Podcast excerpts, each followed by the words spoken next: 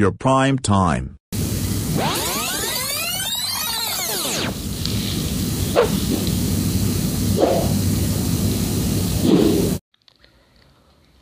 Olá, este é o Your Prime Time, o seu horário nobre sobre os acontecimentos da política e do esporte.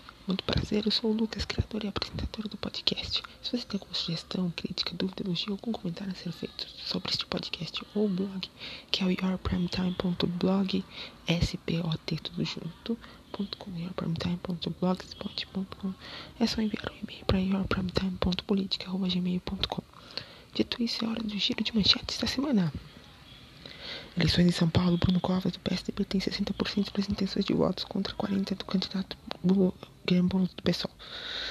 Segundo a última pesquisa de intenção divulgada antes da gravação deste conteúdo. Já no Rio, Eduardo Paes, do Democratas, tem boa vantagem sobre Marcelo Crivella, do Republicanos, que tem alta rejeição. O candidato republicano disse algumas frases e vamos repercuti-las daqui a pouco. Covid-19, a onda que virá será mais forte que a primeira? Isso vem só depois das eleições? Isso já está ocorrendo? Vamos discutir sobre isso também. A pandemia será assunto no blog. Racismo. Homem negro é morto no supermercado na véspera da consciência negra. No feriado, manifestações tomam o país. E também discurso do presidente no G20.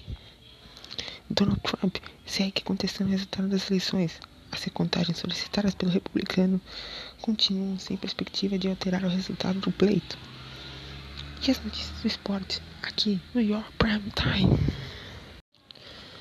Muito bem, vamos começar então com as eleições paulistanas. Bruno Covas do PSDB tem boa vantagem, segundo pesquisa em relação ao Guilherme Boulos do PSOL. Apesar de Boulos estar ganhando corpo, cortando a diferença, dificilmente ele alcançará o Tucano até domingo. A estratégia do esquerdista é ligar Covas a Dória, que tem mais rejeição que Lula na cidade. Já atual prefeito é insistir na experiência de Boulos, quando o assunto é gestão pública. O candidato pessoal vem cometendo uma gafe atrás da outra nos debates sobre esse tema. A vitória de Boulos não é impossível, mas é improvável.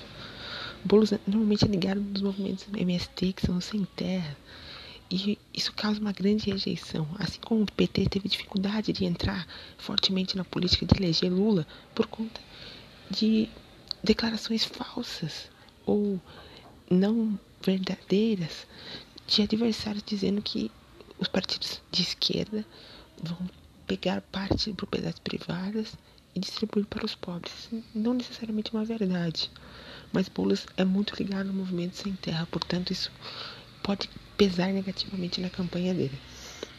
Beleza, vamos seguir. Agora as eleições do Rio. Seguir com as eleições do Rio. Bom, as eleições do Rio é um grande problema. Vamos por partes. Começar falando da pesquisa em que coloca Eduardo Paes à frente de Marcelo Crivella. Isso porque Marcelo Crivella tem maior rejeição na cidade do que qualquer outro candidato. E por isso dificilmente chegará a eleição de domingo com possibilidade de ser eleito. Por quê? Porque ele tem mais de 50% de rejeição e ninguém consegue ser eleito com mais de 50% de rejeição. Portanto, o Crivella tem que realmente fazer uma mágica até domingo para conseguir ter alguma chance de ser reeleito prefeito da cidade. Ele tem o apoio da Universal, tem o apoio do presidente, mas parece não ter mais tanto impacto quanto já teve. Porque em 2018 o presidente tocava, virava ouro. Agora, o presidente toca, nem sempre vira ouro. Exemplo, Celso Russomano em São Paulo, Ivan Sartori em Santos, que não conseguiram nem chegar ao segundo turno. Agora vamos às declarações de Crivella. O candidato disse em um vídeo postado, é, enquanto esperava o presidente Bolsonaro para uma conversa no Rio de Janeiro, ele disse que se eleito Eduardo Paes iria dar o ministério, ou seja, a secretaria da educação do Rio de Janeiro ao PSOL, que por sua vez implantaria a pedofilia na escola. É de se admirar prefeito de uma cidade do tamanho do Rio de Janeiro, a mente, a capacidade que ele tem para falar um negócio desse. É inadmissível, é um negócio incabível. Isso não faz parte do jogo eleitoral, isso é uma baita de uma fake news. Porque qual é a fonte disso? Qual da onde ele tirou isso, gente? É inexplicável porque pessoal não está apoiando o candidato Eduardo Paes. O Eduardo Paes não quer o apoio do pessoal. O Eduardo Paes é democrata, é de um partido de direita, não é um partido de esquerda. E nunca que ele daria o apoio, nunca que ele queria o apoio do pessoal, que isso só o desgastaria. E outra, o pessoal é de esquerda, sim, mas o pessoal não planta pedofilia, gente, na escola. Você acha que alguém consegue implantar pedofilia na escola, gente? Ainda mais um, uma secretaria.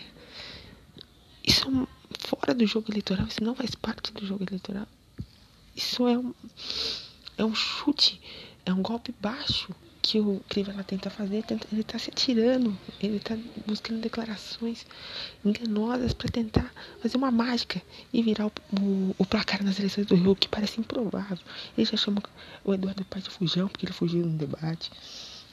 Ele já chamou o Globo de lixo, instituição, maior emissora de televisão, a Rede Globo de lixo no debate da CNN, que não aconteceu, afinal, porque o, o, o Eduardo Paes não participou desse debate. Não foi porque ele alegou a não ter tempo de preparar proposta, de preparar é, assunto para debater com o Crivella, porque foi muito em cima o segundo turno. Seria nesse, será nesse domingo. A eleição do primeiro turno foi no domingo, dia 15, o debate foi no dia 17. Ele reclamou por isso, por isso ele não participou do debate. E essa história da secretaria, nossa, gente, eu fiquei realmente constrangido, fiquei sem saber o que falar sobre isso. É um negócio, né?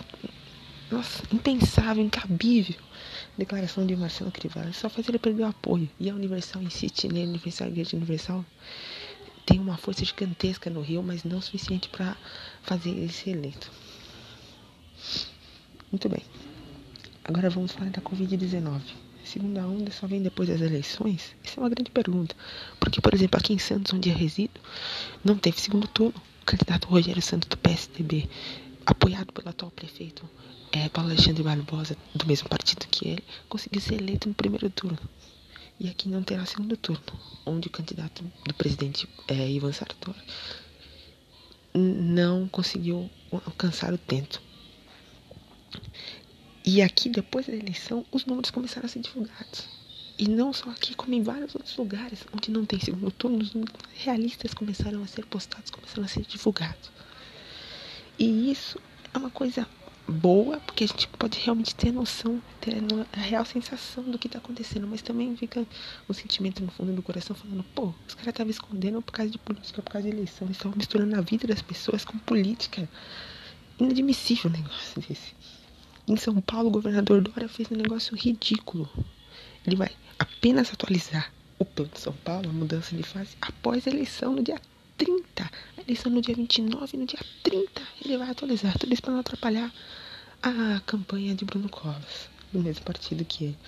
Isso é um negócio inadmissível. Os números estão crescendo. A segunda onda parece que vai chegar. Talvez seja mais forte que a primeira.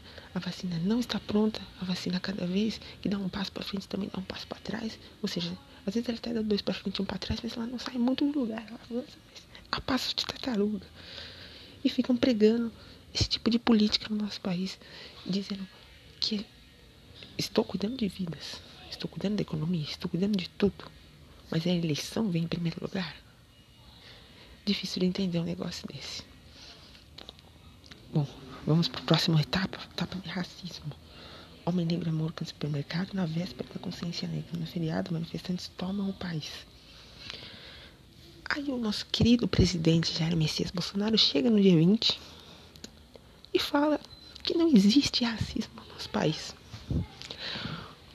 O que se passa na cabeça desse ser, o que se passa na cabeça do parvo que não tem noção do que é o racismo estrutural, não tem noção de nada e ele é presidente do nosso país é presidente, ele não sabe que existe racismo no nosso país, ou pelo menos não quer admitir, não quer enxergar. E o vice-presidente, que parecesse mais inteligente que, que o, o chefe do executivo, chega lá me tomando e diz a mesma coisa. Não existe racismo no país. Racismo é coisa dos Estados Unidos, a gente importou. A gente importou o racismo. Isso é um negócio inadmissível. É incabível essa declaração de ambos presidente do vice, o maior chefe da nação, diz que não tem racismo no dia da consciência negra. Um dia depois de João Roberto ser morto no supermercado Carrefour no Rio Grande do Sul. Por ser negro, por ser espancado, espancado por ser negro. É inadmissível que isso ainda tenha no nosso país. É inadmissível que o racismo ainda exista. E mais ainda que o chefe da nação não admita isso. E o que é mais engraçado é que ele coloca uma pessoa negra para comandar é, essa parte de racismo lá no governo dele, que também acha que racismo não existe. Cara, o presidente tá com a cabeça na lua, o presidente vive no mundinho dele, separado e não entende nada. Nada do que acontece no nosso país. Ele é um despreparado. Um, um cara que não sei o que ele tá fazendo lá, velho. Ele foi eleito na onda contra o PT em 2018. E espero que não seja eleito, não seja reeleito em 2022. O gabinete do ódio, criado por ele, existe. O Russomano utilizou, Crivella vinha utilizando, pedofilia lá no Rio de Janeiro, segundo Marcelo Crivella, pelo PSOL, que irá implantar no governo Paz, gabinete do ódio, fake news. Aí ele vem lá no G20 e fala o seguinte: o seguinte, essas declarações aí do meio ambiente, tudo palhaçada, maneira legal. Alguns países vieram aqui comprar, mas ele não tem registro, não tem prova, não sabe quem vendeu, não quer divulgar. Declaração do meio ambiente. Imagina, o Ricardo Salles é um cara maravilhoso. Ele é muito inteligente, sabe tudo de meio ambiente. Ele vai passar boiada lá, boi bombeiro. Esse é o nosso governo. Esse é o governo que queremos. Horrível, horrível. O pior governo da história do nosso país. Digo com maior convicção, sem maior problema, é o pior governo da história. O Bolsonaro é o pior presidente da história do nosso país depois da ditadura. Isso é inadmissível. Cara coloca Ricardo Salles, ele quer passar o garimpo, quer pegar todo o grafeno da Amazônia, ele quer destruir as árvores, ele quer acabar com o mundo, assim como nosso querido presidente. Agora o presidente dos Estados Unidos, John Biden, eleito, ele acha que ele quer interferir na nossa Amazônia. Mas quem está interferindo na Amazônia do mundo, que está no nosso país, mas a Amazônia pertence ao mundo, porque abastece o ar da Amazônia chega no mundo inteiro, faz com que o mundo sobreviva. Quem está interferindo negativamente é o querido presidente e os seus ministros, a sua cúpula, que é liderada por um homem que não tem o menor conhecimento de nada ele político há 28 anos na Câmara dos Deputados e agora mais dois anos como presidente da República. Um cara que não consegue fazer um oco copo, um cara que é um parvo, um cara que é um despreparado. Infelizmente, tenho vergonha do presidente do nosso país. E ele escolhe os ministros baseado no que? No interesse militar, nos militares e nos seus filhos padrões, rachadinha e tudo mais, tudo por conta dessa politicagem velha que não morre, não morre. O governo PT foi uma ladroeira desgraçada, mas fizeram coisa boa para a população. O governo Fernando Henrique teve ladroeira também, ficou abaixo dos panos e ninguém viu, mas fizeram, coisa boa para a população. Por isso que eu digo que depois da ditadura, que foi terrível, existiu, foi péssimo, o governo Bolsonaro foi o pior governo da história desse país. É inadmissível as declarações que ele fez lá. Depois ele fez as declarações lendo, porque ele não fala nada da cabeça dele, diferentemente do que eu estou fazendo agora, do que as pessoas fazem no jornal sem ler, ele vai lá e lê uma coisa que deixaram pronto para ele. Ele tomou o remedinho dele, tomou o outro, leu calmamente, achando que ele estava atacando os outros, mas ele estava falando justamente dele. Quem está interferindo na nossa Amazônia é ele. Quem está criando problema é ele. O problema econômico é o Paulo Guedes não consegue resolver os problemas econômicos que ele prometeu resolver. Ele está só piorando o problema econômico, só piorando, piorando, piorando. Recusa dar auxílio para as pessoas. Ele queria dar 200 reais para a pessoa sobreviver. Isso é um absurdo. Eleição no Amapá, lá no Macapá, não é, adia e nas outras cidades ao redor que estão com o mesmo problema de falta de energia não adia, eleição acontece. Agora o presidente vai lá no Amapá, junto com o irmão do Alcolumbre e o Alcolumbre, para eleger o irmão do presidente do Senado. A prefeitura de Macapá é candidato e ele será eleito pelo presidente Bolsonaro. Esse é jogo político que, digamos, não é nada limpo. Donald Trump segue contestando os resultados das eleições. Se o Bolsonaro se inspira em Trump, ele está seguindo direitinho o seu, o seu, seu chefe maior, está sendo um discípulo muito, muito, muito, muito bom, porque ele está fazendo exatamente como seu mestre, contestando, brigando, jogando sujo, fora do processo eleitoral, contestando o resultado horrível, errado, já acabou, ele perdeu, não aceita. Em alguns estados ele quer que a recontagem seja feita, em outros ele quer que a contagem pare. Aí depois quando ele toma virada, ele pede para recontar tudo. No Arizona, na Pensilvânia, na Geórgia, em Wisconsin, em vários condados, em vários estados, ele quer recontagem. Não, isso é inadmissível. As notícias do esporte. Daqui a pouco. Ou agora. O que aconteceu no jogo do Corinthians, hein, gente? Poxa. Dois jogadores a menos e conseguiu 0 a 0 hein? Juizão. Juizão, hein? Eu brincava, vamos falar daqui a pouco, vamos falar agora sobre as notícias de esporte, mas vamos falar agora, obviamente. Corinthians, hein, gente? Dois jogadores a menos conseguiram empate heróico em casa, em 0x0 com o Grêmio. O Otero foi expulso no segundo tempo pelo segundo amarelo. O Mário tinha tomado amarelo no primeiro tempo. O juizão depois, na hora que viu o resultado, viu a perna de Matheus Henrique sangrando, deu. O outro cancelou o amarelo e meteu o vermelho nele o rolo. O Darlan do Grêmio não foi expulso no primeiro tempo. O Andrés solta nota. Diz que esse juiz nunca mais apita jogo do Corinthians, mas o Corinthians saiu vitorioso, mesmo sem vencer. Empatou em 0x0, mas venceu a arbitragem. Um ótimo resultado pro Corinthians em casa. Pro Grêmio nem tanto, com dois jogadores a mais tinha a obrigação de ganhar o jogo. São Paulo empatou com o Vasco em 1x1 no Morumbi, gols marcados por Luciano e Germancano. Luciano para o São Paulo, Germancano para o Vasco. Palmeiras, num surto de Covid, conseguiu segurar até o finalzinho 0 a 0 com o Goiás com um jogador a menos. O Verdão é, de São Paulo estava, mas acabou tomando gol no último lance e perdeu por 1 a 0. O Santos visitou o Atlético Paranaense na Arena da Baixada e acabou sendo derrotado 1 a 0 gol do Thiago Heleno de cabeça. O Flamengo venceu, até que enfim Rogério Ceni conseguiu a vitória. Pelo Flamengo ele venceu o Curitiba em casa por 3 a 1. Último gol o gol do Curitiba no último lance do jogo. O Flamengo tava conseguindo 3 a 0 mas acabou tomando gol no final. O importante é que saiu com a vitória. O Fluminense venceu de virada internacional no Beira Rio por 2 a 1 com um golaço olímpico do Lucas, num frangaço do goleiro.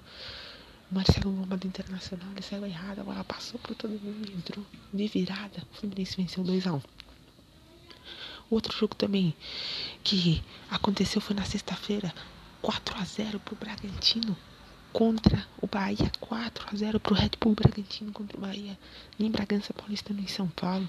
Na sexta-feira esse jogo aconteceu. Atlético Mineiro empatou fora de casa em 2 a 2 com a equipe do Ceará lá no Castelão. E ainda o Botafogo, que foi derrotado em casa pro Fortaleza pelo placar de 2 a 1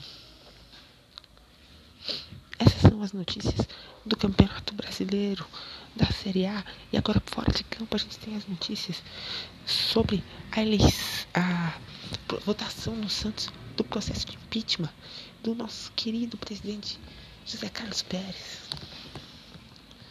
Que é exemplo de outros presidentes que temos aí, em times, até mesmo da nação, para não falar outra coisa, cometeu um grande roubo, um esquema de corrupção dentro do clube e acabou sendo punido uma votação acachapante, 1005 a 73 a votação dos sócios do Santos ontem pro impeachment consolidado, definitivo e merecido dele. Orlando Rolo vice assume de vez a presidência do Santos até o final do mandato. Muito obrigado, gente, pela sua companhia, pela sua participação.